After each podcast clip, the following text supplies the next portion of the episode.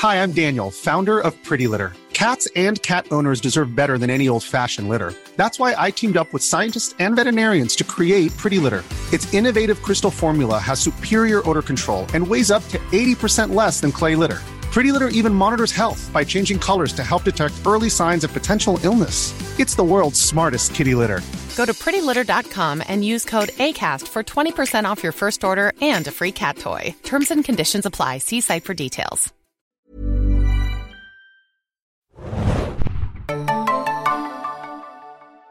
Ahoi, hoi, liebe Segenjunkies da draußen und willkommen zu einem neuen Segenbiss. Wir beschäftigen uns heute mit dem größten Streaming-Lounge 2022, weil es ist auch der einzige bisher. Peacock. Ich bin Adam und mit mir im Abstandsstudio ist heute Hanna Kock. Moin. Eigentlich war ja der Peacock-Start äh, schon 2021 für Deutschland angekündigt, aber äh, wurde still und heimlich so ein bisschen verschoben. Wir hatten auch angefragt, so direkt nach dem Jahreswechsel, was ist eigentlich mit Peacock los? Und die, die bei Sky so, ja, startet auf jeden Fall Anfang des Jahres. Und tatsächlich am 24. Januar haben wir dann eine Pressemeldung bekommen, Peacock startet morgen. ah ja, okay. Und äh, das haben wir uns jetzt natürlich angeschaut. Peacock ist wirklich da, integriert in Sky Deutschland, also bei Sky Ticket und Sky Q zu finden. Und wir haben uns das Ganze mal angeschaut, möchten euch hier in diesem Segenbiss-Podcast auch ein bisschen Hintergründe geben, auch zum US-Peacock und was es damit auf sich hat, wieso die Vergleichbarkeit ist zwischen beiden Angeboten. ähm, ja, und was es sonst noch gibt in der Streaming-Welt. Also ein kleines Update äh, dazu, weil es gibt nämlich auch noch einen anderen Streaming-Dienst, der in Deutschland auch noch äh, integriert wird in Sky. Sogar zwei, muss man ja jetzt sagen, seit dieser Woche. Ähm, jo, wie fangen Kurz, wir da am besten an? Ich wollte gerade sagen, kurze Info noch, nur so zeitlich. Heute ist der 26. Januar. Die äh, Eingliederung war am 25. Januar und die Pressemeldung kam nachmittags am 24. Genau. Das ist der, der äh, Streaming-Start, der am wenigsten vorbereitet wurde, der uns bisher untergekommen ist bei Serienjunkies, würde ich sagen. Also sonst hast du ja irgendwie, pass mal auf, Disney Plus startet jetzt hier im November und dann im März kommt es auch nach Deutschland oder HBO Max, äh, da sind die Verträge noch nicht ganz sicher und so, dauert vielleicht noch ein paar Jahre. Äh, Netflix hat natürlich auch ein bisschen ge gedauert und so. Aber das hier, dass eine PM kam am einen Tag und dann der Start am nächsten Tag war, das haben wir halt auch noch nicht so richtig bekommen. Man muss dazu aber auch sagen, dass es jetzt auch nicht so ein Standalone-Streaming-Service ist. Also es ist jetzt, es gibt nach aktuellem Stand am 26. Januar keine App, äh, die man sich einzeln dafür besorgen kann in Deutschland, sondern wenn du Sky Ticket hast oder Sky Q, dann hast du das bei äh, gewissen Paketen äh, direkt mit dabei, mit wahnsinnigen 64 Inhalten aus dem Bereich Serie, Reality und Film bisher. Ja, ich gebe dir recht, es ist jetzt nicht genau der Start von Netflix oder Disney Plus, auf gar keinen Fall. Aber es ist schon, finde ich, etwas, was Sky doch recht äh, prominent, sage ich mal, verkündet hat im letzten Jahr. Ähm, und wie du schon eingangs sagtest, es sollte ja eigentlich auch Ende des Jahres, also 21, schon ähm, integriert sein. Ist nicht passiert. Auf Nachfrage wirkte es fast so ein bisschen, als ob man sich so zurückerinnert hat. Und jetzt so ein Holter die Polter PM-Start. Äh, ich meine, Adam, wir haben ja gestern, muss man ja auch leider sagen, wir haben ja auch eigentlich in Slow-Mo zuschauen können, wie einzeln dann die, die Inhalte hochgeladen wurden. Genau. Also äh, ich habe äh, kurz vor neun schon reingeschaut bei Sky Ticket, da war noch nichts da. Und dann kurz nach neun äh, kam dann alles so peu à peu, aber auch erstmal so sagen wir mal, ein Drittel von dem, was in der PM angekündigt wurde. Und dann so am Nachmittag wurde dann noch ein paar Filminhalte ergänzt äh, und sowas. Aber man muss dazu sagen, äh, es wurde halt auch noch nicht alles, was in der PM äh, genannt wurde, dann auch hochgeladen. Äh, weil da wurden zum Beispiel solche Titel genannt wie Psych, Will and Grace und Battlestar Galactica, Bates Motel Heroes. Und die sind alle bisher noch nicht online, also zum jetzigen Zeitpunkt.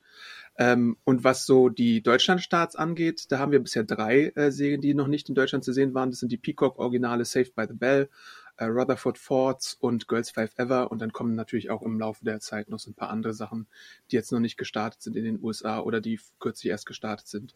Und dann gibt's auch noch so ein paar verwirrende Faktoren, wie zum Beispiel äh, eine Serie, die jetzt bei Amazon angekündigt worden ist, äh, die eigentlich auch zu den Peacock-Originalen gehört, aber auch so ein bisschen ein Sonderfall ist, weil es eigentlich eher eine australische Serie ist. Also äh, maximal verwirrend leider. Wolf Like Me startet im April bei Amazon und nicht bei äh, Peacock in Deutschland.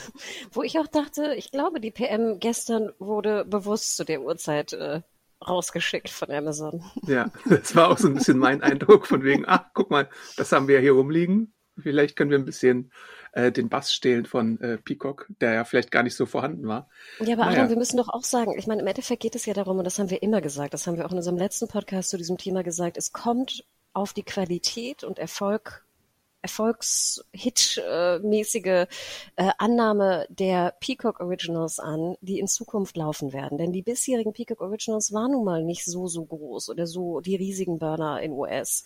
Und einen hatten sie ja noch. Und du hast es gesagt, Wolf Like Me ist so ein bisschen ne, so ein, so ein Twitter-Modell fast. Ähm, es gilt aber trotzdem irgendwie als Original, was in Deutschland noch nicht lizenziert war. Und dann an dem Tag, wo Peacock startet und jeder, der sich in der Branche auskennt, fragt, hm, was ist denn mit den Originals, die jetzt vielleicht noch kommen können, ne? die werden wir auch gleich besprechen. Und schwupp kriegst du eine PM von Amazon, wo drin steht, Wolf Like Me ist bei Amazon Prime. Ja. Genau. Und leider auch an dem Tag gab es auch noch aus den USA die Meldung, dass äh, die Dan Brown-Adaption äh, The Lost Symbol äh, abgesetzt wurde nach einer Staffel. Also das hast du, da hast du ein bisschen äh, Timing-Karma erwischt, was vielleicht gar nicht mal so äh, nett war und überhaupt. Na gut, wenn du in der Branche drin bist, dann siehst du es vielleicht mehr, aber so als Otto-Normalzuschauer hättest du vielleicht das mit Lost Symbol gar nicht mitbekommen trotzdem so ein bisschen äh, drei Sachen auf einmal, die so ein bisschen schief gelaufen sind. Also es gibt bessere Streaming-Stars als den von Peacock, muss man ganz deutlich sagen. Aber ich glaube, wir müssen einmal noch mal kurz zurückspringen, weil was ist Peacock eigentlich? Will ich vielleicht noch mal kurz erklären. Äh, das ist ein äh, Streaming-Dienst von NBC Universal. Ähm, das ist auch die Mutterfirma von NBC natürlich, wie der Name schon sagt, und Universal Pictures. Ähm, gestartet in den USA als Soft Launch, glaube ich sogar, schon im April äh, 2020, dann äh, zu den Olympischen Spielen, glaube ich, im Juli äh, 2020 dann äh, äh, richtig gelauncht in den USA, auch mit einer App, auch in verschiedenen Versionen, so ein bisschen nach dem Join RTL Plus Modell. Also es gibt die Free-Variante, die ist gratis. Dann gibt es Premium, also das ist äh, mit begrenzten äh, Werbeclips, die man sich da anschauen kann. Dafür zahlst du dann 4,99 im Monat. Und dann gibt es die Plus-Variante, äh, die ist ad-free und kostet 9,99 im Monat. Und dann hast du natürlich auch so gewisse Tires mit dabei. Also bei dem einen kannst du vielleicht so äh, eine Folge mal gratis reinschauen von irgendwie einem Original. Bei den anderen kannst du dann halt mit Werbung die Sachen schauen und bei dem dritten kannst du dann irgendwie ganze Staffeln schauen oder auch solche Sachen wie äh, du kannst die US Late Nights äh, vor der äh, nächtlichen Ausstrahlung anschauen. Du kannst dir Sport anschauen. Olympische Spiele sind da natürlich auch so ein großes Ding, weil NBC da meistens die Rechte hat. Aber du hast hast auch solche linearen Kanäle einfach, die du da verfolgen kannst, weil das ist auch so eine Sache, die sie jetzt durchgeboxt haben. Und natürlich ganz viele Serien und Filme aus dem NBC Universal, Universal Pictures Archiv. Ähm, ich habe mal nachgeschaut, ich glaube, mindestens 350 äh, Filme hat äh, Universal Pictures ja in der äh, Laufzeit gemacht. Das ist ja ein Traditionsstudio. Äh, und in Deutschland, wie gesagt, hast du dann diese 64 Inhalte, was dann so ein bisschen ernüchternd ist. Und natürlich unser liebstes Thema auch dann immer, ähm, zum Launch sollten ja dann äh, bei, bei Peacock in den USA, glaube ich, 15.000 Stunden an Content da sein. Ist natürlich immer so eine schwer greifbare Zahl, aber äh, wir können, glaube ich, jetzt sagen, mit dem Blick auf Deutschland, diese 15.000 Stunden sind hier nicht äh, zu finden, sondern eher halt solche Serien wie natürlich äh, okaye Serien, äh, Dr. House, äh, The Office, Monk sind zum Start dabei oder auch das Chicago Franchise und dann noch so ein paar Reality-Sachen von den Kardashians zum Beispiel. Du sagtest es ja schon. Also wenn ich 15.000 Stunden höre, dann, dann kriege ich schon die Kratze. Also weil ich immer denke, ja, ich meine, ich habe es oft genug gesagt. Ihr könnt mir auch drei Millionen, 100 Milliarden Stunden geben. Wenn es Milliarden Stunden Schrott sind, will ich die nicht haben. I don't fucking care. Du hast aber natürlich schon recht, dass jetzt das Angebot in Deutschland natürlich ein abgespecktes ist, weil ja auch selbst die Originals, also mit denen Peacock in USA gestartet ist, ja auch schon längst äh, lizenziert sind. Da gehörten jetzt, sage ich mal, zu den etwas erfolgreicheren Formaten zum Beispiel ein Brave New World, was ich mochte, was aber ja. komplett unterging. Äh, dann ein Dr., wie heißt es, Dr. Brain? Nee, Dr. Death, Dr. Death. so rum. Genau, ich verwechsel die immer beide. Interessanterweise, glaube ich, bei RTL gelandet in Deutschland. Ne? Ja. Ähm, was, glaube ich, dort recht erfolgreich lief, muss man sagen. Also ich glaube, das war sogar noch eins der erfolgreicheren Formate auch in US. Aber dann hört es natürlich auch so ein bisschen auf. Gut, zweite Staffel hat auch Save by the Bell bekommen, ist auch jetzt hier im Angebot drin. Würde ich aber auch sagen, in Deutschland kein Format, was äh, der Hit wird, weil auch Saved by the Bell jetzt in Deutschland natürlich lief, aber jetzt auch nicht der super Erfolg war. Ich habe es früher gerne geschaut als Buch. Ich auch. ich auch. Ähm, ich mag auch hier den Hauptdarsteller sehr gern. Der spielte ja dann auch noch in Pitch und so mit. Ja. Ähm, ich komme noch drauf, wie er heißt. Gosselar. Goslar, genau. Goslar, ne? So. Ja. Ähm, also da, da sind natürlich, und ich glaube, Girls Five Ever, so viel können wir auch schon vorweg sagen, ich glaube, du bist großer Fan dieser Serie und Ja. viele andere da draußen auch. Also es gibt natürlich Sachen, gerade in dem Original-Bereich, die es wert wären zu bewerben. Aber Adam, deine erste Response war ja auch gestern, äh, als die PM rauskam, ihr habt die Neustarts ja noch nicht mal irgendwie gepusht. Denn es gibt ja auch drei Neustarts. Du hast sie schon gesagt am Anfang. Und ich glaube, davon magst du fast alle drei. Ich mag alle drei tatsächlich, ja. ähm, das ist schon interessant. Also so für Comedy-Fans äh, hat Peacock jetzt erstmal neue Sachen im Angebot und das finde ich auch schon mal ganz nett. So natürlich äh, das Witzigste, was ich finde hier in dem Fall Comedy ist, äh, dass ähm, durch den verzogenen oder verschobenen Deutschlandstart The Office äh, das größte Selling Point für so manchen vielleicht, obwohl The Office natürlich nie so ganz groß in Deutschland war. Aber das ist halt so zwei Wochen früher bei Netflix gestartet oder ein paar Tage vorher bei Netflix und jetzt ist es halt auch bei Peacock da über Sky. Äh, und das ist halt so ein bisschen schade, da hat man sich ordentlich die Butter vom Brot nehmen lassen. Aber äh, Girls Five Ever und Rutherford Falls und Saved by the Bell sind alle drei solide Comedy-Serien, die alle drei auch schon verlängert worden sind. Also da wird es in jedem Fall äh, neue Staffeln geben und die man sich durchaus angucken kann. Alle mit so unter, also ich glaube zehn Folgen ist das Maximum, was es da pro Staffel gibt, weil es dann eher so Streaming-Zeitalter ist und nicht Network mit 22 oder 24 Folgen. Aber kann man sich alle durchaus mal äh, anschauen. Habe ich auch gestern zum Beispiel gemacht. Ich habe ein paar Folgen Rutherford Falls und Girls Five Ever geschaut. Äh, Girls Five Ever ist so eine neue Comedy aus dem ganzen Tina Fey ähm, äh, Stall quasi. Jetzt nicht sie direkt, sie ist nur Executive Producerin, aber man erkennt schon die Handschrift, äh, die dabei ist, über eine abgehalfterte Girlband, äh, die gesampelt wird und dann nochmal äh, neue Erfolge wagt oder überhaupt wieder in die Öffentlichkeit kommt. Kurze Klammer, die auch wirklich witzig geschrieben ist. Also Mhm. ich habe selten bei einem Pilot wirklich vier, fünf Mal lauthals lachen müssen. Und es ist halt nochmal extra schwer, weil es gibt Comedy-Songs und die zu schreiben ist halt nochmal super schwer, dass die dann auch wirklich zum Lachen bringen. Ich wollte gerade sagen, es hat, deswegen erinnert es mich auch ein bisschen sehr an äh, Crazy Ex-Girlfriend. Was Mhm. ich ja auch mochte, was ich manchmal aber auch ein bisschen anstrengend finde. Und so geht's mir bei Girls Five Ever auch. Ich mag eigentlich lieber die Teile, die nicht gesungen sind. Apropos singen, Rutherford Falls.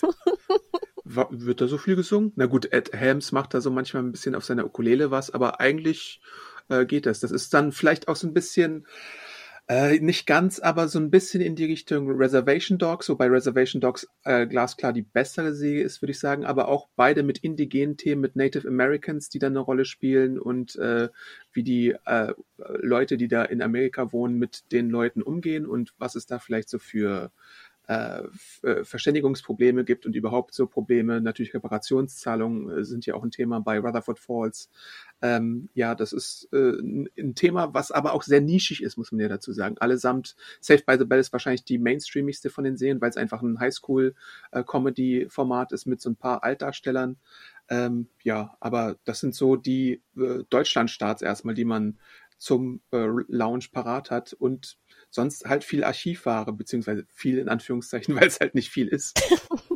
Genau, vielleicht ja auch nochmal zur Erklärung. Also du hast es eingangs ja auch schon gesagt, NBC natürlich auch wahnsinnig erfolgreich gewesen früher. Also, ne, da gehen wir, da rudern wir natürlich schon so ein bisschen in die Serienjahre zurück. Ich glaube, NBC hatte ja auch jahrelang diesen erfolgreichen Comedy-Blog am Donnerstag. Genau, Must. TV, ja.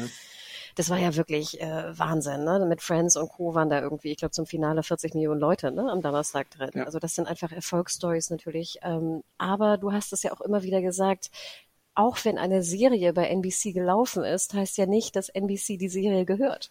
Genau. Also äh, Seinfeld war zum Beispiel eine Sony-Serie, Friends war eine Warner-Serie, äh, The Office war dann zum Beispiel ein eigenes NBC-Format, äh, 30 Rock, äh, Parks and Recreation, das sind alles ähm, NBC-Formate, die dann später herauskamen. Aber auch sowas wie Community, was auch in dem Programmblock lief, war eine äh, Sony-Produktion. Also man hatte viele Einkäufe. Mad About You war, glaube ich, auch eine Sony-Produktion, wenn ich mich da jetzt nicht äh, irre. Sony Aber- Plus. genau, das kommt ja auch noch irgendwann auf uns zu. Aber tatsächlich diese ganzen Evergreens und so, auch sowas wie äh, äh, äh, The West Wing, was ja auch so sieben Staffeln lang, glaube ich, lief, ne? Ähm, Mhm. War, glaube ich, auch eine Warner-Geschichte oder ähm, Emergency Room. Ähm, also vieles, was, was da erfolgreich bei NBC in den goldenen Jahren lief, hat man dann wahrscheinlich gar nicht zur Verfügung. Äh, aber eben solche Sachen wie jetzt, was man jetzt gerade aufbaut, das Chicago-Franchise, was ja, glaube ich, auch bei vielen Leuten sehr beliebt ist, oder das ganze Law and Order-Universum, was man prinzipiell auch auf Peacock haben könnte, was aber noch nicht geschehen ist hier zu Lande, oder sowas halt wie Heroes und ähm, Battlestar. Und bei Battlestar gibt es ja dann zum Beispiel auch ein, äh, eine Neuauflage, noch eine zweite Neuauflage. Also es gibt das Original, es gibt die Serie, die viele Leute lieben und dann ist ja noch eine neue äh, Oh, Neuauflage. Sam. Ismail, ich freue mich sogar drauf, ne? Ja. Genau. Adam, du hast die Serien schon genannt. Ich glaube, was ja immer wichtig ist, und deswegen puppe ich da auch so drauf rum bei den Originals, ist natürlich, warum abonniere ich einen Kanal? Und ich meine, das geht ja auch an, an euch da draußen, liebe Hörer und Hörerinnen. Was bringt euch dazu, jetzt irgendwie die fünf oder die zehn Euro oder auch die, ich weiß nicht, 17 Euro fürs große Paket auszugeben bei einem Streamingdienst und jetzt Kunde zu werden? Oder Kundin natürlich. Und da muss ich sagen, deswegen ist das natürlich immer sehr wichtig, womit, mit welchen Inhalten kann ich Neukunden gewinnen? Das ist ja sozusagen die, die Prio eins eigentlich eines jeden Streamingdienstes, denn sie müssen, müssen, müssen Wachstum generieren. Und ganz ehrlich, wenn ich mir das Line-up hier anschaue, und das war ja auch das, was wir im letzten Podcast zu diesem Thema gesagt hatten, da ist leider noch keine Neukundengewinnungsserie. Denn wie du gerade sagtest, ich glaube, Girls Five Ever, ich wüsste auch ganz genau, wem ich das empfehlen würde. Und die hätten auch Spaß damit. Ich glaube aber selbst die Leute würden jetzt nicht unbedingt Sky abonnieren wegen Peacock. Mhm. Es ist halt im Moment alles so ein bisschen das Add-on-Feeling. Also äh, das Gute ist halt, dass du nicht nochmal mehr be bezahlen musst, sondern du kriegst es integriert. Also diese äh, äh, Inhalte sind einfach noch oben drauf und top. Aber ich sehe jetzt auch nicht, dass das irgendwie so die äh, Abo-Treiber wären oder sowas. Alles als nice to have und auch die kommenden Sachen, sowas wie, was weiß ich, äh, Bel Air, was ich wahrscheinlich am interessantesten finde von diesen ganzen Sachen, oder Joe vs. Carol, die Tiger King Serienadaption, äh, das vielleicht noch ein bisschen eher als, als Sache, dass man das mal probieren könnte als Abonnent, aber so den richtigen Must-See-Kandidaten sehe ich hier leider im Moment noch nicht. Das ist so ein bisschen schade. Und auch die, also ich weiß ja nicht, Battlestar er hat vielleicht so ein bisschen das Potenzial, das Ja, irgendwann wir mal zu hören werden. so lange nichts mehr. Also ich warte ja wirklich äh, sehr dringend auf diese Neuauflage ähm, von Sam Esmail, also Homecoming und Co. Wir haben aber lange nichts mehr gehört von der Produktion. Ja, also das es kann noch ein bisschen dauern. Ja. Ich glaube nicht, dass die jetzt im März kommen wird, auf gar keinen Nee, Fall. nee, nee, nee. Ne? So. Und dann ist natürlich auch die Frage überhaupt, wie neue Inhalte denn reinkommen, weil das hat man in der Kommunikation bisher auch noch verschwiegen. Also in den USA gibt's ja oftmals dann so den Donnerstag als Peacock-Tag, wo dann neue Serien und Staffeln rauskommen. Oder wann halt so Sachen, die jetzt schon da sind, The Girl in the Woods oder MacGruber oder sowas, äh, wie das dann irgendwann mal äh, integriert wird. Weil auf der Presseseite zum Beispiel, da plaudern wir ein bisschen auf dem, aus dem Nähkästchen, aber da gibt's noch keine äh, Peacock-Abteilung und ich hab, weiß auch nicht, ob es irgendwie eine eigene Presseseite für die zum Beispiel geben wird. Also da sind noch viele Ungewissheiten im Raum, wie es denn da äh, weitergehen wird in absehbarer Zeit. Und ich mache mir natürlich so ein bisschen Sorgen, was eigentlich die HBO-Serien angeht, weil wir dürfen nicht vergessen, ich meine, Sky hat nun mal diesen Deal mit HBO. Wir munkeln, dass der bis 25 geht. Offiziell wurde das noch nicht bestätigt. Und das Ding ist natürlich jetzt auch bei HBO-Serien. Äh, Euphoria zum Beispiel ist zeitgleich. Ähm, Just Like That ist, glaube ich, kurz verzögert und Dexter war auch kurz verzögert. Aber natürlich. Just Like That ist sogar parallel. Also es ist sogar Donnerstag Nachmittag schon da. Ah, sorry, okay, die waren parallel. Dexter war, glaube ich, die einzige, die verzögert Ja. war, ne? Und Yellow Jackets durch den Showtime-Deal war auch ein Tick verzögert, Ja. aber dann in Doppelfolgen. Aber ich zum Beispiel denke ja immer, dass, dass im Serienbereich das, das Wichtigste, was Sky hat, was nun mal einfach drin ist in diesem Vertrag, sind die HBO-Serien. Und ich würde mir ja einfach wünschen, dass die zeitgleich mit US immer kommen werden. Ja, das ist halt der Traum. Das ist eigentlich das, äh, was man sich erwarten würde, weil ähm, wir gehen mal vielleicht zurück zum Disney Plus Start. Äh, natürlich gab es am Anfang noch nicht so viele Inhalte wie dann äh, zur Stars-Ära oder sowas. Aber man ist ja bei Disney Plus trotzdem mit äh, vielen Sachen gestartet aus dem Filmarchiv zum Beispiel alleine. Also da hattest du ja die klassischen Zeichentrickfilme, ganz viele. Das ist ja dann zum Beispiel ein Selling Point für die Kinder gewesen. Und hier hast du jetzt in der PM als Ankündigung American Pie 2 und Back to the Future 3. Also PM heißt Pressemeldung, falls ich das benutze und ihr das nicht wisst. Ähm, wo sind denn die anderen Teile? Warum sind, werden hier nur diese Teile genannt? Das äh, spricht so ein bisschen dafür für mich, äh, dass man die Rechte dann noch nicht ganz klar geklärt hatte oder klären konnte und deswegen erstmal das damit an den Start geht und dann irgendwann nachher vielleicht so ein bisschen nachreicht. Aber es ist halt so ein bisschen, hier habt ihr irgendwie ein äh, Hundertstel von dem, was äh, Universal Pictures zu bieten hat, äh, nimmt es einfach mal hin und dann gucken wir irgendwann mal, äh, was wir da noch äh, bieten können. Und ich bin ja, hab's glaube ich auch schon bei HBO Max Diskussionen gesagt, ich bin ja ein Fan, dass du auch einfach mal ins Filmarchiv reingehst und dann auch mal irgendwie Sachen aus den, weiß ich nicht, 30ern bis 70ern anbietest und nicht immer nur so 80er und aufwärts. Das wäre ja einfach auch schon mal äh, ein guter Anfang für sowas, dass du, äh, wenn du schon den Namen äh, Universal hast und die Filmgeschichte, dass du da was anbieten könntest. Aber nochmal, Adam, mir macht das so Sorge, weil ich immer denke, du hast HBO Max schon erwähnt, die HBO Max Original Serien sind ja raus aus diesem Deal. Sprich, HBO Max, jetzt Station 11 zum Beispiel, startet ja auch bei Starsplay. Ich schätze mal, weil HBO gesagt hat, äh, weil auch Sky gesagt hat, wollen wir nicht. Ähm, und wie gesagt, das ist ja, glaube ich, nicht in diesem eigentlichen Vertrag drin. Und ich denke immer, ich mache mir so Sorgen, weil ich meine, wir warten ja auch noch auf Last of Us, ne? Ähm, jetzt auch natürlich Game of Thrones, das äh, Prequel wird ja auch noch kommen. Und ich denke immer, ich denke schon, dass das Sky natürlich versuchen wird, das äh, zeitnah, also zeitgleich sozusagen wie ES zu wie US zu bringen.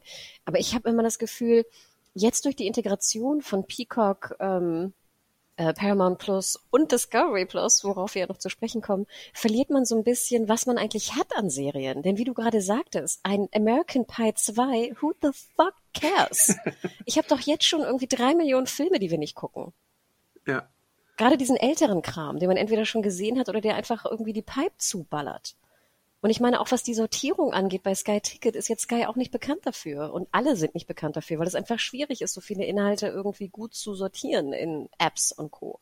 Ja. Und ich denke immer, wieso reitest du denn, also die, die PM, wieso reiten sie dann wie am Anfang auch auf Born Identity Trilogie oder Quadrologie oder was auch immer das jetzt mittlerweile ist? Wer guckt denn jetzt noch die Born-Filme? Rückwirkend.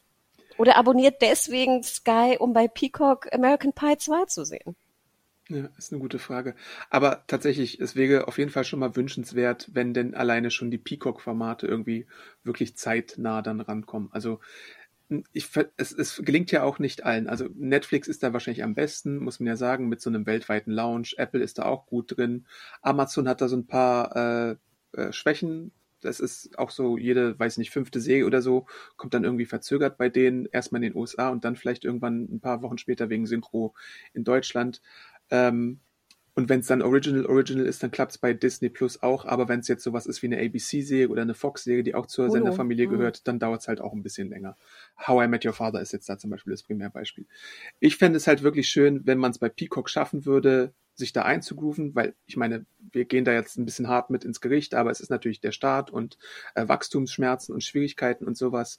Äh, da ist es vielleicht so, dass es halt nicht direkt klappt. Diese drei Serien sind ja schon mal ein guter Start, aber es gibt halt noch mehr, wobei Peacock jetzt auch nicht so die Content-Krake ist wie Netflix oder sowas. Aber dennoch kann man sich ja wünschen, äh, gibt uns irgendwie verlässlich irgendwie drei bis fünf Serien im Monat oder so, die nachkommen äh, und, und dann macht die zeitnah oder versucht es zeitnah zu bringen. Auch meinetwegen erstmal als äh, nur US und dann später, wenn es synchronisiert ist mit Synchro. Weil jetzt ist ja auch zum Beispiel ein äh, kleines Problem wieder, wenn du in dem Sky-Ökosystem drin bist, äh, dann hast du tatsächlich jetzt nur eine deutsche Fassung und eine englische Fassung, was ja schon mal gut ist, aber wieder keine Untertitel. Äh, während du bei Apple und bei Amazon und bei Netflix und bei Disney meistens dann sehr viel mehr Tonspuren hast, sehr viel mehr Untertitel hast, vielleicht auch eine äh, äh Sprachfassung für Hörgeschädigte oder sowas. Und da sind halt noch viele Nachholbedarfsmöglichkeiten hier für Sky und Peacock zu Also bei Apple und Disney gebe ich dir recht. Ich habe das mal recherchiert, witzigerweise, weil ich da ja auch immer sehr hart war und nie verstanden habe, warum Untertitel jetzt so, ein, so, so schwierig sind. Ähm, wobei ich finde, dass jetzt auch die letzten HBO-Serien sogar fast immer Untertitel hatten bei Sky, überraschenderweise. Aber Adam, schau mal rein. Netflix hat ganz schön wenig Sprachen und Untertitel. Aber die Ein haben doch meistens mehr als zwei, oder? Ja, die haben dann meist so drei, vier. Aber zum Beispiel, ich habe das gemerkt, eine, eine Freundin, also eine Bekannte, ist verheiratet mit einem Chilen. Und ähm, der guckt halt immer gerne Serien mit spanischen Untertiteln oder auf Spanisch. Und witzigerweise, wenn du reinschaust, weil ich meinte so, ja, dann guck doch irgendwie Netflix irgendeine Serie. Und sie meinte, nee, Hanna, die meisten haben keine spanischen Untertitel. Okay. Und ich so, hä? Und ich habe mal darauf geachtet und es stimmt. Du hast meist, ich glaube, türkische und französische oder dann auch irgendwie abwechselnd mal irgendwas Arabisches oder irgendwie anderes. Du hast aber wirklich relativ selten spanische Untertitel oder Spanisch als Auswahl. Okay, das ist merkwürdig, ja. Total merkwürdig. Und guck mal rein, es sind wirklich meist dann nur so drei oder vier. Und wenn du natürlich hier bei, ich glaube bei Apple TV Plus ist es das krasseste. Da hast du so eine, das ist länger als dein ganzer Bildschirm. Ja. Weißt du, du musst umklappen, weil du, du, so Farsi und ich weiß nicht, was da alles für, für Untertitel drin sind und Sprachen. Das ist crazy town. Aber es gibt Aber ja meistens bei Sky nicht mal deutsche Untertitel. Und das wäre ja schon mal ein Anfang. Einfach, absolut, dass du, dass du das irgendwie integrierst, weil das Geld solltest du in die Hand nehmen. Momentan ist es ja auch schwierig mit Synchronisation. Und wie du schon sagtest, gerade wenn es vielleicht ein Lizenzeinkauf ist, hast du auch die Ware nicht so früh. Ne? Vielleicht hast du dann nur zwei Wochen Vorlauf. Und wir haben oft genug gesagt, wie komplex und schwierig das ist mit Synchronisation. Und jetzt in Corona stehe ich mir ja hoffnungslos vor. Also ich weiß nicht, wie das momentan gehen soll. Ja. Ich habe da wirklich größtes Verständnis für. Aber Untertitel sind für mich wirklich basic. Also die kannst du ja schon fast halb automatisch herstellen. Ja. Halb. Ne? Hm. Aber ich gebe dir recht, Adam. Ich wollte auch nicht so negativ sein und hier so krass rumpupen, denn insgesamt finde ich es sehr gut, dass du für denselben Preis mehr Inhalt kriegst. Das ist ja ein Träumchen. Ich komme aber nicht um weg, dass ich immer denke, Sky baut jetzt schon auf für den zukünftigen Verlust von HBO. Ja, und das wird halt wirklich interessant zu sehen sein. Äh, es ist wahrscheinlich noch Zukunftsmusik, wenn wir davon ausgehen, dass es 2025 ist.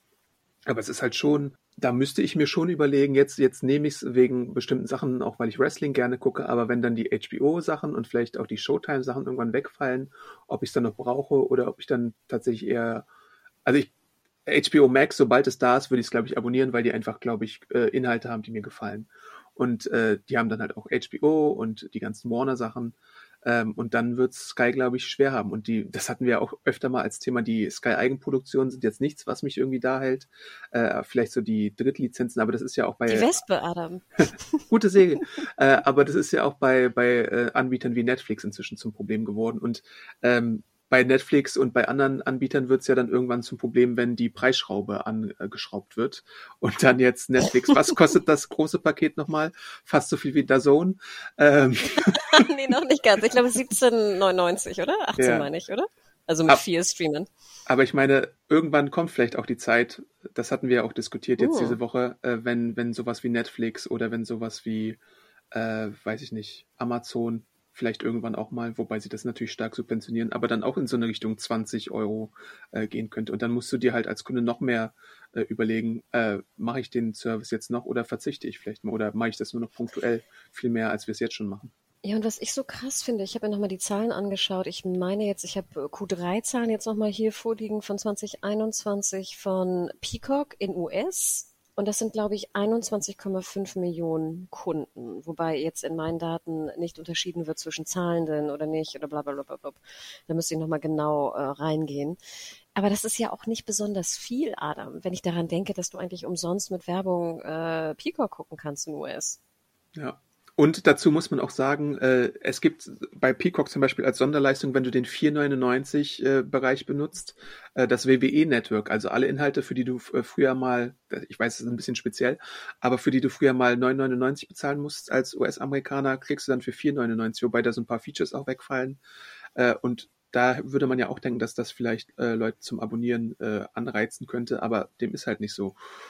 Und dann musst du dir halt die Frage stellen, ob die, woran es liegt, dass es so wenig Abonnenten sind. Sind es die unattraktiven Inhalte oder weil was ist denn die größte Universal-Marke, wo du hingehen würdest und irgendwas gucken würdest? Wahrscheinlich ist es in den USA tatsächlich noch viel mehr als in Deutschland sowas wie The Office ähm, weil das äh, läuft ja, das, da, da haben wir ja Studien gesehen und äh, Analysen, äh, wie viele Leute einfach, wie wahnsinnig blöde The Office gebinged haben, diese ganzen neuen Staffeln und äh, sonst nichts anderes. Das, das reicht ja schon, quasi so eine große Serie reicht ja für manche schon alleine, um dann äh,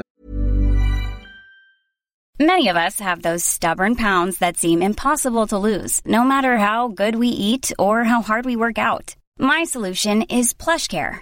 PlushCare is a leading telehealth provider with doctors who are there for you day and night to partner with you in your weight loss journey. They can prescribe FDA-approved weight loss medications like Wagovi and Zepbound for those who qualify. Plus, they accept most insurance plans.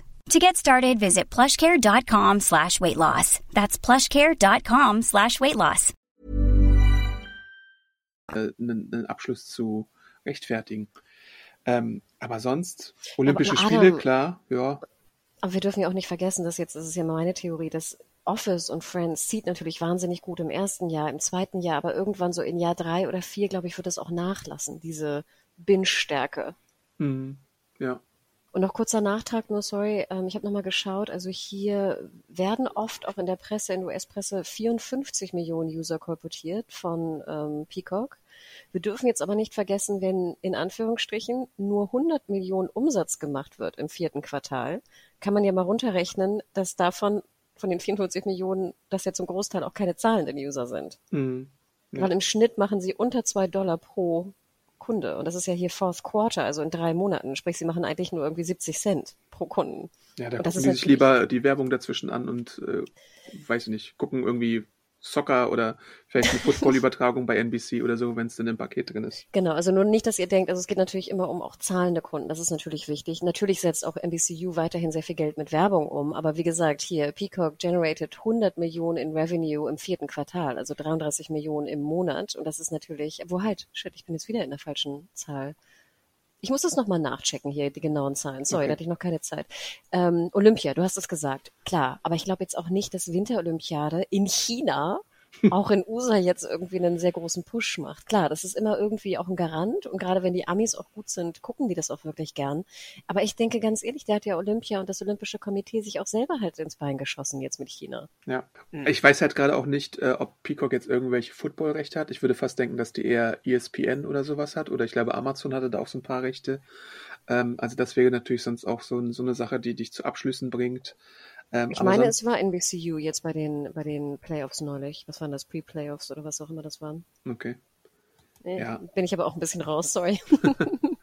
Und ich meine, ja, aber so, so ein Law and Order, was jetzt auch zum Beispiel in Deutschland bei 13th Street in einem Marathon gezeigt wird, äh, das wird vor allem die älteren Zuschauer vielleicht äh, interessieren, aber so die jungen Zuschauer, die denken sich jetzt nicht, boah, geil, da kann ich jetzt mal irgendwie 500 bis 1000 Law and Order Folgen schauen. Also äh, da müssen sie schon noch ein bisschen was auffahren, um abonniert zu Ja, und äh, nochmal, genau, Adam, das sind Sachen, glaube ich, das sind, ich würde die immer unter nice to, nice to have machen, weißt du? Wenn ich, wenn ich ein Abo habe von Starsplay, dann gucke ich mir auch mal Black Sails an, weil ich irgendwie Staffel 3 und 4 noch nicht gesehen habe. Aber ich abonniere jetzt nicht Starsplay, um Black Sails von früher zu gucken.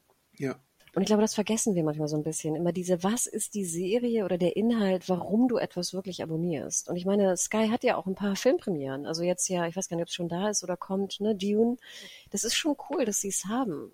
Ich denke halt trotzdem, dass dann manche vielleicht das Filmpaket abonnieren werden. Aber ich glaube nicht, dass wenn du dann es nicht umsonst on top kriegst, du dann extra auch Serie bestellst, wenn du nicht unbedingt auch Serie gucken willst. Ja, Dune ist schon da seit Dezember. Ja, Ähm. Klar, also die haben immer noch gute, gutes äh, Filmrechte, da stimme ich dir zu, auch so Warner Brothers Sachen vor allem, äh, aber auch zusammenhängt natürlich mit dem HBO äh, Zeugs wahrscheinlich dann. Äh, aber irgendwann muss Sky halt auch, weiß ich nicht, noch einen anderen Schritt wagen oder irgendwie sich neu erfinden oder so, weil wenn es dann mal wegfällt, diese ganze Warner-Geschichte, oder wenn wirklich jeder seine Rechte zurückzieht, also dass auch irgendwie, was weiß ich, ein Sony oder ähm, ein Paramount und äh, wer auch immer da noch ist, äh, den keine Filme anbietet, dann hast du halt vielleicht irgendwann auch nur noch so, es klingt jetzt vielleicht böse, aber so Konstantin-Filme oder sowas, also so deutsche Filme oder so, die Schweighöfers und die Til Schweiger äh, Sachen oder so und das würde mich jetzt als, als Beispiel zum Beispiel überhaupt gar nicht abholen. Daher habe ich dann lieber einen Dune oder irgendwie einen Tenant oder einen Suicide Squad oder was weiß ich. Vielleicht kriegen sie ja auch als erste äh, Spider-Man No Way Home rein, wenn sie irgendwie noch einen Alt-Deal mit äh, Sony haben, wobei ich fast glaube, dass es Netflix ist, die den Deal jetzt hat. Ja, aber äh, es wird es wird noch interessant zu sehen sein, wo sich das alles hinentwickelt. Und ich meine, natürlich Paramount Plus gibt ihnen dann nochmal so ein kleines Content-Schübchen, äh, irgendwann jetzt auch in 2022, wobei wir da immer noch nicht so ganz wissen, wie bei Peacock, wann es denn da losgehen wird. Aber die haben auch schon so, so ein paar coole Sachen. Die haben natürlich die Star Treks für die, für die Nerds. Wenn sie noch Wobei- nicht lizenziert sind. Genau. Wobei man da natürlich sehen muss, ob die bereit wären, dafür zu Sky zu gehen. Das ist ja auch immer diese Frage. Und ob vielleicht Paramount Plus dann wiederum äh, einen einzelnen äh, App-Service anbietet oder auch alles integriert. Wobei das, glaube ich, bei Paramount Plus sogar so gesagt wurde, dass das eigenständig auch erwerbbar sein soll. Alles werden noch so spannende Fragen sein, aber äh, so, so von wegen die große Streaming-Hoffnung oder irgendwie die, der große Gamechanger ist Peacock, äh, wie wir es jetzt hier präsentiert bekommen haben, äh, in Deutschland leider gar nicht. Ich glaube, dass das Ding ist ja, und das haben wir ja auch immer wieder gesagt, Sky wird ja einfach wahrscheinlich in the long run auch diesen Plattformgedanken ne, favorisieren. Und deswegen drücken sie da ja schon alles hin. Genau wie du sagtest. Ich meine, ein Paramount Plus wird vielleicht zum Start sich irgendwie an Sky randocken. Aber natürlich ist ja das Ziel in the long run, seinen eigenen Dienst irgendwie direkt an den Mann zu bringen oder an die Frau, an den Kunden. Auch am liebsten natürlich ohne iOS und Android, damit sie da nicht noch 30 Prozent abdrücken müssen. Das ist natürlich das Ziel von diesen Lizenzhaltern. Und ich meine, das ist ja auch ganz klar, wie du schon sagtest, die Lizenzen werden nachher bei den Studios behalten in ihren eigenen Plattformen, also Abonnent, äh, äh, Streaming-Diensten. Und Sky im Endeffekt versucht natürlich dann, sich gegen Magenta und Telekom irgendwie durchzusetzen, was der Plattformgedanke angeht und die, die Fire TVs und Chromecasts und ich weiß nicht, wie sie alle heißen. Und das wird nachher das interessante Rennen sein, denn ich denke, mit das, das Rangedocke, also jetzt ist ja nur von Paramount oder auch Discovery Plus, da kommen wir ja gleich drauf, die werden ja nachher eigenständig bleiben wollen. Ja. Denn du hast es eingangs ja schon gesagt, ich meine, NBC, das ist ja derselbe Konzern, also Comcast, ne, steckt natürlich auch dahinter. Ja. Und das ist natürlich dann auch die, die, der Hintergrund. Ist halt die Frage, ähm, wie eigenständig Discovery und ähm, Paramount Plus werden. Äh, Paramount Plus äh, hat mehr Potenzial meiner Meinung nach als ein Discovery, aber vielleicht erklärst du mal, was es eigentlich mit diesem Discovery auf sich hat. Was ist das? Was erwartet uns da? Boah, also ich habe jetzt ja auch nochmal geschaut, ne? Discovery Plus ist ja auch wieder so ein, das, das gehört ja auch in diese wilde äh, Warner-Geschichte mit rein, ne? Im Endeffekt ist ja die große Frage, wer sind eigentlich die Player auf diesem, auf diesem Gebiet? Und da ist natürlich dann, äh, Discovery Warner ist natürlich dann auch wieder ein sehr eigenständiges Ding. Und wir haben ja immer schon gesagt, dass es auch ein Problem in Deutschland ist, weil ja Discovery gemeinsam mit Pro7 Join auch noch ins Leben gerufen hat. Ja. Das ist ja noch die, die Craziness, dass wenn jetzt also ein Discovery plus US, nennen wir es jetzt einfach mal so, um es leichter sich vorzustellen, bei Sky eine Art von Integration findet, fragt man sich natürlich, was soll das? Ja. Ihr habt ja zum einen noch irgendwie Join-Anteile und ihr seid ja eigentlich Warner. Also es gibt ja auch noch Warner und TNT und Co. Ja. Das ist natürlich eine wahnsinnig interessante Geschichte. Dort natürlich auch wieder die, die Geschichte, ne, AT&T. Wir haben es ja im Podcast vorher, hört nochmal rein, äh, genannt. Ich habe jetzt aber nochmal hier eine PM gefunden, was denn die Inhalte sind bei Discovery Plus. Weil ich weiß nicht, wie es ja. dir geht. Wenn ich in Discovery Plus denke, sehe ich sofort hier so, wie heißt das, dieses Home, wenn so Häuser abgerissen und aufgebaut werden. Genau. Ähm, ja. Wie heißt das denn? Es gibt so eine ganz erfolgreiche, ich habe auch ein paar Folgen davon gesehen. Also es ist sozusagen Property Reality Brothers oder irgendwie die, die Familie, die die Häuser macht, Extreme Makeover. Da gibt es ganz viele verschiedene. Der spielte der Mann, deswegen habe ich es nämlich auch geguckt, die eine von Selling Sunset war mit dem einen Typen von dieser Sendung zusammen. Aha. dem Moderator. Und ich dachte mir, wer ist denn das? Mit wem ist sie denn zusammen? Und deswegen habe ich mir diese Sendung angeschaut. Naja, also die äh, Inhalte, die dort in Zukunft äh, laufen sollen, auch in Deutschland, sind zum Beispiel hier, wir gucken in die PM, äh, aus dem Entertainment-Bereich, ne, Lifestyle, Factual, denkt immer dran, nicht Fictual, fic, also nicht fiktionale Serien, sondern Factual. Und Factual ist immer ne, Reality und Real Life sozusagen, ja. Lifestyle und Co. Und Sport. 10.000 Stunden, who cares? Wie gesagt, können auch drei Milliarden Stunden sein.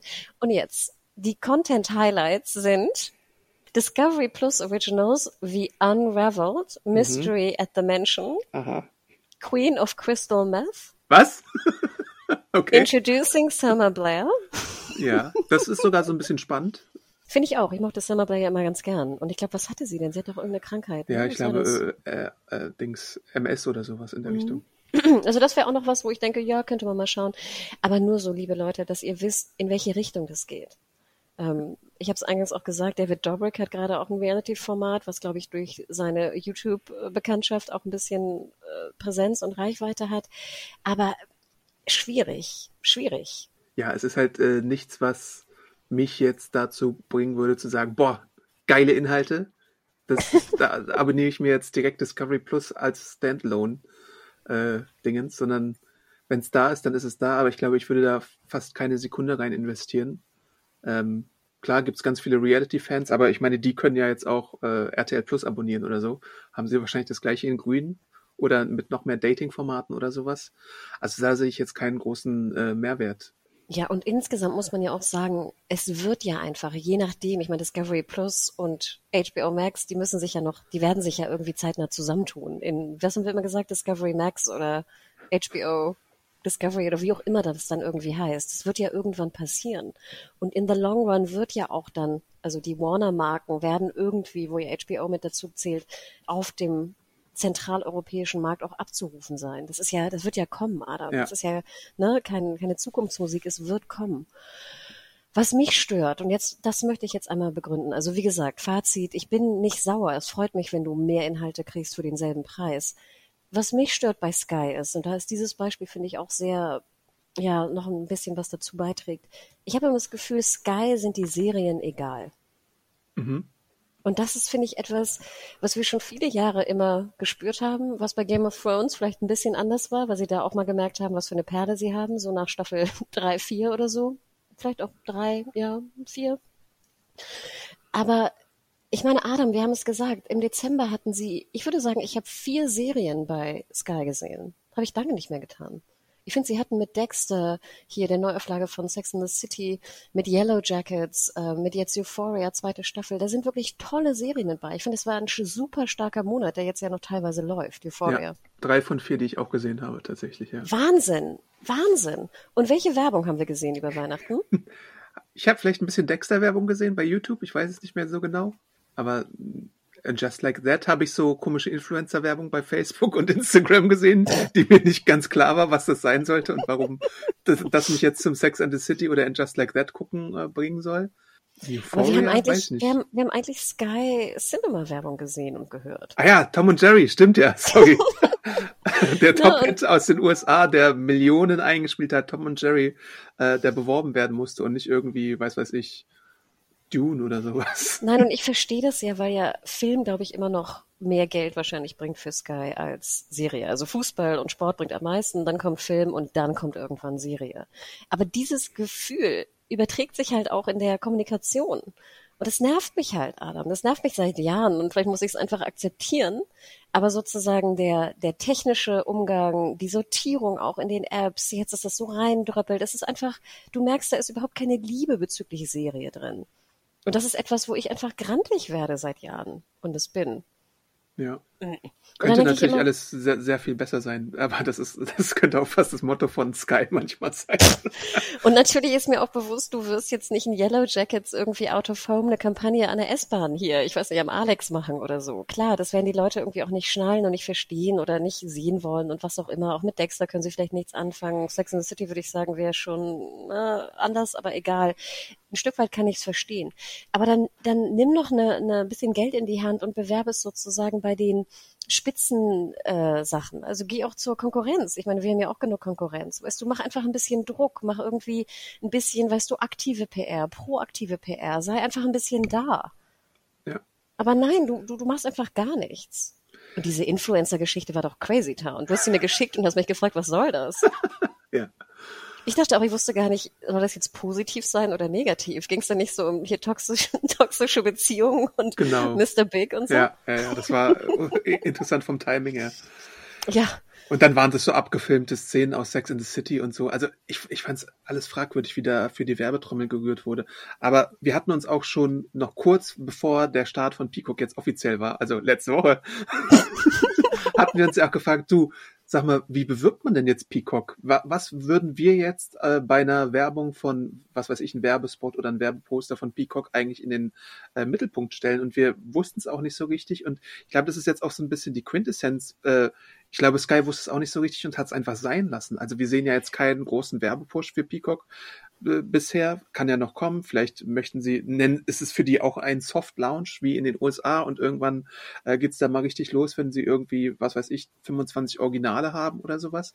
Aber im Moment äh, sehe ich keinerlei Werbebemühungen oder irgendwie PR-Bemühungen von, von Sky darauf aufmerksam zu machen, außer jetzt diese 1 PM, die sie rausgeschickt haben und die von den üblichen Medien uns und unseren Mitbewerbern da aufgenommen worden ist. Äh, äh, da in irgendeiner Form Aufmerksamkeit drauf zu tun. Und das finde ich unverständlich. Ich finde es verständlich, genau wie du sagtest, weil ich auch nicht wüsste, wie ich jetzt diese drei Peacock-Serien irgendwie bewerben würde. Und klar, du kannst, oder das sagen wir ja auch immer, so eine Art Branding-Kampagne machen, wo du, wenn es drin wäre, nochmal vielleicht Battlestar erwähnst oder ne, nochmal Dr. House, also so Serien, wo ich denke, so die alten Binger mit aktiviert werden. Aber das, ich würde es auch eher lassen. Und wenn nachher dann irgendwie Paramount Plus noch mit drin ist, wo noch ein paar vielleicht hoffentlich Highlights mit dabei sind, ähm, dann würde ich vielleicht rausgehen. Also das, ich gebe dir recht, ich verstehe es. Ich habe es aber nicht verstanden in diesem sehr, sehr starken Dezember, der finde ich einer der stärksten Dezembermonate im Serienbereich für Sky war wie seit Jahren nicht mehr.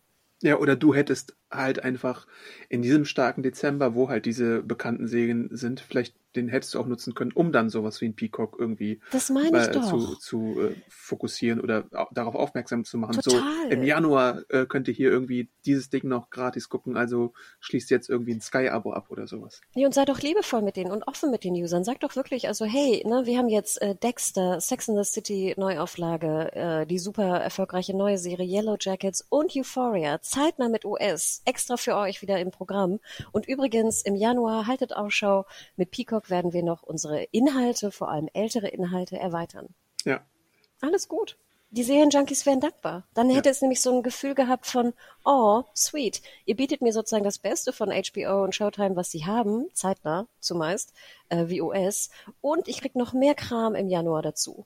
Ja. So, jetzt kriege ich auch mehr Kram im Januar dazu, aber es ist so, sie selber haben eigentlich keinen Bock drauf. Ja. Gefühlt. Ja, ich glaube, das ist das Gefühl. Ich finde auch in der Community habe ich das Gefühl, wird noch mehr draufgehauen, als wir es schon tun teilweise. Ja, und man weiß, man steckt ja auch nicht drin, man weiß ja auch nicht, wie viele Leute da jetzt irgendwie in Deutschland dafür verantwortlich sind, dass da jetzt so dieses Ding ist oder ob das irgendwie so ein Corporate Mandate ist, dass, dass sie das jetzt auch aufnehmen müssen und vielleicht sind auch gar keine irgendwie Arbeitskräfte dafür vorhanden oder so und dann sitzt da ein Prakti daran, jetzt die Peacock-Inhalte irgendwo hochzuladen. Das wäre ja äh, traurig, wenn es tatsächlich so wäre. Aber es ist dann halt so ein bisschen schade, dass es so ist und äh, das, das ist dann eher so die Failure von oben wahrscheinlich irgendwie äh, Sky UK oder sowas, äh, die da nicht sieht, wie man sowas einsetzen könnte oder wie man es irgendwie äh, ein bisschen ansprechender machen könnte. Ja, es ist halt immer die alte Variante. Wenn ihr euch, wenn ihr kein, kein Interesse an den Serieninhalten habt, warum sollten wir User es dann haben? Ja. Und natürlich hast du recht. Also wie gesagt, gerade jetzt auch in Corona, wenn 20 Prozent irgendwie in Quarantäne sind oder krank sind oder 25 Prozent vielleicht, das ist auch scheiße, keine Frage. Aber ich denke, man hatte jetzt ja die Ankündigung war im September, die PM kam am 24. raus, kam es am 25. Ja. Aber ja, du hast natürlich recht, wir wissen es nicht, vielleicht waren da andere Umstände am Werk, aber es ist halt auch Sky. Es ist jetzt nicht irgendwie, sorry, wenn ich das jetzt sage, aber es ist nicht Klein Stars Play Deutschland, Ja. Wo ich jetzt schon irgendwie einen Unterschied sehe von der, allein vom Umsatz und von Ja. den finanziellen Möglichkeiten. Sky macht seit Premiere Fernsehwerbung und die wissen eigentlich, wie man Kampagnen fährt, würde man meinen. Also deswegen ist das dann so ein bisschen, warum da die Serien oftmals so im Hintertreffen sind, ist halt so ein bisschen unverständlich. Vielleicht lohnt es sich auch irgendwie nicht. Vielleicht ist es ein Subventionsgeschäft mit den Serien. Vielleicht verdienen sie an Filmen noch mehr, weil du ja meistens auch Film plus Serie nehmen musst oder sowas. Man steckt halt nicht so ganz drin. Ja, und wie gesagt, ich glaube, die Filme sind immer noch ein Tick wichtiger für, ne? Ich glaube, ich hatte mal irgendwo so eine Studie gesehen, dass, weil ich immer denke, in Streamingdiensten wird doch sehr viel mehr Serie geschaut, stundenmäßig, als Filme. Ja. Aber da hieß es irgendwie, ja, das stimmt. Bei Sky wäre es aber als einziger Streamingdienst, äh, zumindest in diesem, in dieser Analyse war es so, war es fast andersrum. Also, dass dort immer noch sehr viele Filme geschaut werden und zwar auch mehr Serie, aber potenziell weniger Serie als bei anderen Streamern. Mhm. Mhm. Aber ja, schreibt uns da gerne auch, ne? An podcast.serienjunkies.de oder kommentiert unter dem Artikel, was ihr denkt zu dieser Peacock-Geschichte Paramount Plus. Sag noch mal ganz kurz, wann soll Paramount Plus jetzt kommen? Das weiß niemand 2022. ich würde mal sagen, erstes Halbjahr vielleicht. Aber man weiß es nie. Die ganzen äh, Star Trek-Serien sind doch alle schon verlizenziert in Deutschland, oder? Ja. Ähm, ne, Also welche hat Star Trek-Serie soll da drin sein? Oder werden noch fünf andere in Auftrag gegeben? Strange New Worlds und äh, die Zeichentrickserie Star Trek Prodigy sind ja noch nicht vergeben. Und Discovery wird dann da neben der Pluto-Ausstrahlung wahrscheinlich äh, zu sehen sein. Ich denke mal auch die äh, sowas wie Picard, vielleicht die ersten Staffeln, die sind ja jetzt auch im Free TV verteilt worden. Äh, die neuen Staffeln bleiben, glaube ich, bei Picard erstmal bei Amazon. Äh, und dann, ja, ist, ist die alle neuen Serien, die dann noch starten sollen. Da gibt's ja neben Strange New Worlds, glaube ich, vielleicht noch so ein paar andere Projekte. Ich weiß noch nicht, wie äh, spruchreif, spruchreif die sind. Section 31 war ja mal so ein Projekt, was da äh, angekündigt war. Und ich glaube auch sowas aus einer Starfleet Academy, wobei da noch so ein bisschen abzuwarten ist, ob das tatsächlich auch kommen wird oder nicht. Und gibt es noch fünf Spin-offs zu Yellowstone? Äh, ja, tatsächlich. also das, bei, äh, das, das Witzige ist ja, äh, das vielleicht noch dazu, in den USA läuft Yellowstone ja beim Paramount Network, aber die Streaming-Rechte hat Peacock. Ach ähm, wirklich? Das wusste ich gar nicht. Ja, und äh, Yellowstone ist ja sozusagen quotentechnisch das neue The Walking Dead. Und deswegen läuft das wohl. Das neue ziemlich, alte The Walking Dead. Genau. deswegen läuft das äh, quotentechnisch, glaube ich, äh, ziemlich gut da für äh, Paramount äh, im linearen Bereich, aber halt auch für Peacock ist es ein äh, gutes Ding, weil, weil das eine Serie ist, die dann die Leute da äh, abrufen. Aber bei Paramount Plus gibt's tatsächlich das äh, Prequel 1883, was glaube ich auch relativ erfolgreich gestartet ist. Und ich glaube auch mhm. da sind noch so ein paar andere Ableger in der Mache.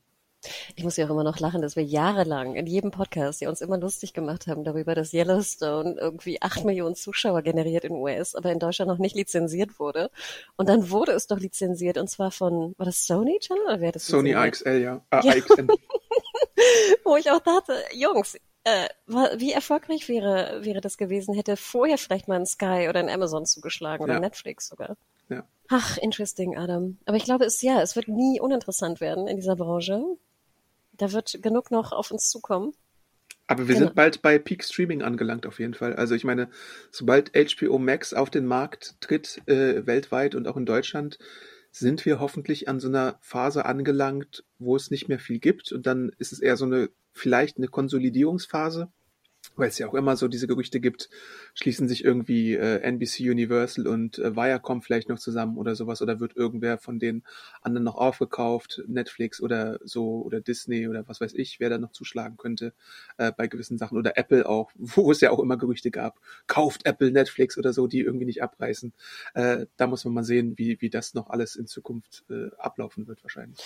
Also jetzt, wo Microsoft 70 Milliarden hingeblättert hat für Activision Blizzard, ähm, ja. wo ich immer noch das nicht glauben kann, ähm, würde ich auch vermuten, dass es bald wirklich zu einer, also ich dachte immer schon, wir sind im Peak Streaming und es muss jetzt langsam zu einer Konsolidierung kommen, denn wir haben ja auch gesehen, dass Netflix zum Beispiel, dass die, die Kunden wachsen ja nicht mehr. Dafür wachsen die Preise, ja. Ne? Und das ist natürlich ein absolutes Problem, denn die Preise müssen wachsen, wenn die Kunden nicht mehr wachsen. Ja.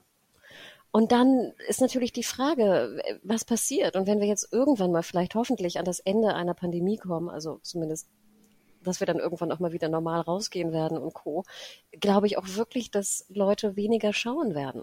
Erstmal in den ersten Phasen. Ja, das kann gut sein, ja.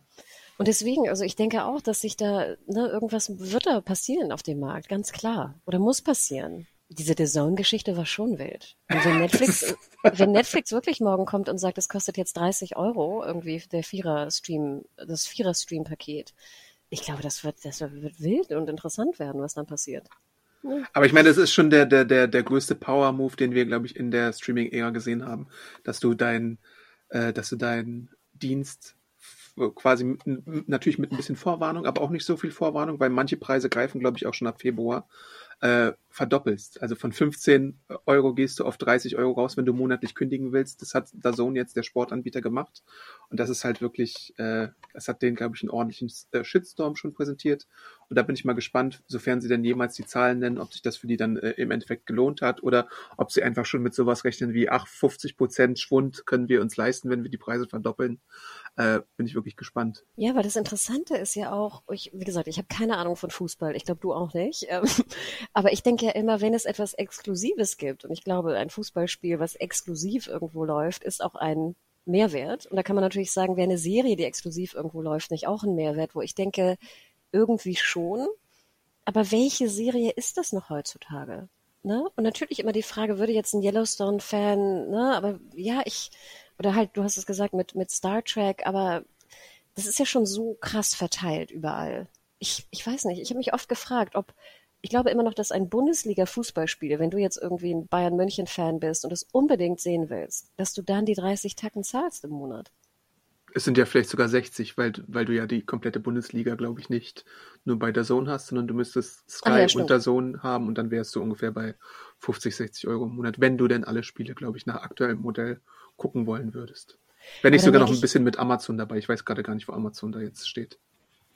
Ja, und das ist natürlich dann die Frage, ne? Ich, und ich weiß nicht, ob das wirklich vergleichbar ist, weil ich immer denke, ein Ticket irgendwie im Stadion ist noch teurer Bundesliga nachher ist zu spät. Ich glaube, illegale Streams gibt's auch nicht so viel wie vielleicht im Serien-Filmbereich. I don't know. Ich glaube, das ist irgendwie bei Sport immer noch was anderes. Du musst es ja irgendwie auch live gucken. Ich glaube, das ist auch noch mal was anderes. Ja. Also ich, ich weiß nicht. Ich, ich, ich weiß es nicht. Ich glaube, damals hätte HBO oder auch Sky es machen können zu Game of Thrones. Ich glaube, da hätte man wirklich eine Preiserhöhung machen können. Glaubst du nicht? Zu Game of Thrones. Mhm. Ähm, hätte man versuchen können, ja. Äh, wenn, wenn eine Serie, dann wahrscheinlich HP, äh, äh, Game of Thrones. Äh, ich bin gespannt, ob die nächste Amazon-Preiserhöhung zu Lord of the Rings kommt. Uh, äh, das wäre natürlich ein spannender Case, weil ich glaube, Amazon hat, ich will jetzt den Teufel nicht an den Wand malen, die, an die Wand malen, aber Amazon hat lange schon die Preise, glaube ich, nicht mm. mehr äh, angehoben im Gegensatz zu anderen. Oh, und das ist halt die teuerste Serie mit allein 500 Millionen, glaube ich, für die Rechte und dann zwei Staffeln und Drehen und zwei vielleicht sind, sind, sie bei eine Milliarde oder zwei Milliarden insgesamt. Ähm, ja, Wobei ich mich immer noch frage, ich meine, nachdem wir jetzt Wheel of Time gesehen haben, frage ich mich ja immer noch, äh, die ja auch weit über 100 Millionen gekostet hat, ne? Ähm, mhm. Ich frage mich ja immer noch, was ist, wenn, we, wenn, wenn Lord of the Rings einfach schlecht ist? Also kann ja auch passieren. Kann passieren, ja, klar. Also ich glaube, ich glaube wirklich, dass, also das ist eine gute Frage. Ich würde sagen, wenn es qualitativ sehr gut ist, werden die Preise erhöht. Ja. Vielleicht erhöht ja Sky nochmal zu äh, House of the Dragon. Kann natürlich auch sein. Obwohl, ob wenn das gut ist, glaube ich, könnte es auch ganz gut klappen. Ja. Ich glaube ja immer noch, dass sie immer noch hier Film und Serie zusammenballern wollen für 20 oder 25. Siehe Sky X in Österreich. Ja. Das zahle ich ja im Moment, glaube ich, oder? Zahle ich 20 oder zahle ich 20? Ja, ja also ich habe ja Film und Serie äh, als Sky-Ticket. Da bist du doch 15 zahlen, oder? Gerade? Ich weiß gar nicht. Ja, da, ja doch, kannst, kannst recht haben, ja. Aber deswegen würdest du, weil 15, aber würdest du 20 zahlen für beides. Ne? Adam, ich glaube, wir müssen aufhören. sonst reden wir noch stundenlang über unser Lieblingsthema. Deswegen, wo kann man dir bei Twitter folgen und nochmal äh, seinen Kommentar abschicken? Zu äh, ich Girls bin awesome Arndt bei Twitter. Du, Hanna, wo findet man dich da gerade? Ich bin äh, Hanna Huge auch auf Twitter und Mediahohe bei äh, Instagram. Genau, schickt uns auch eure Meinung zu äh, podcast at serienjunkies.de und dann werden wir spätestens zu Paramount Plus oder zu einem anderen Business-Thema uns wiederhören. Nein, Adam, eventuell ja auch schon zu Walking Dead. Oh ja, stimmt. Das gibt's ja auch noch.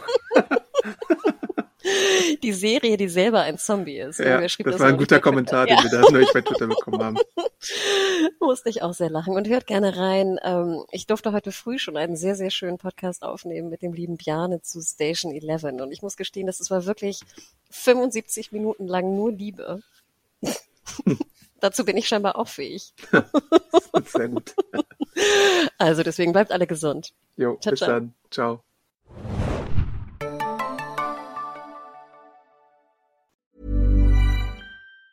Hey, it's Danny Pellegrino from Everything Iconic.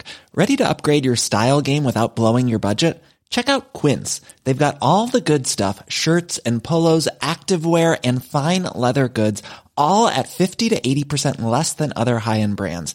And the best part? They're all about safe, ethical and responsible manufacturing. Get that luxury vibe without the luxury price tag. Hit up quince.com slash upgrade for free shipping and 365 day returns on your next order. That's quince.com slash upgrade.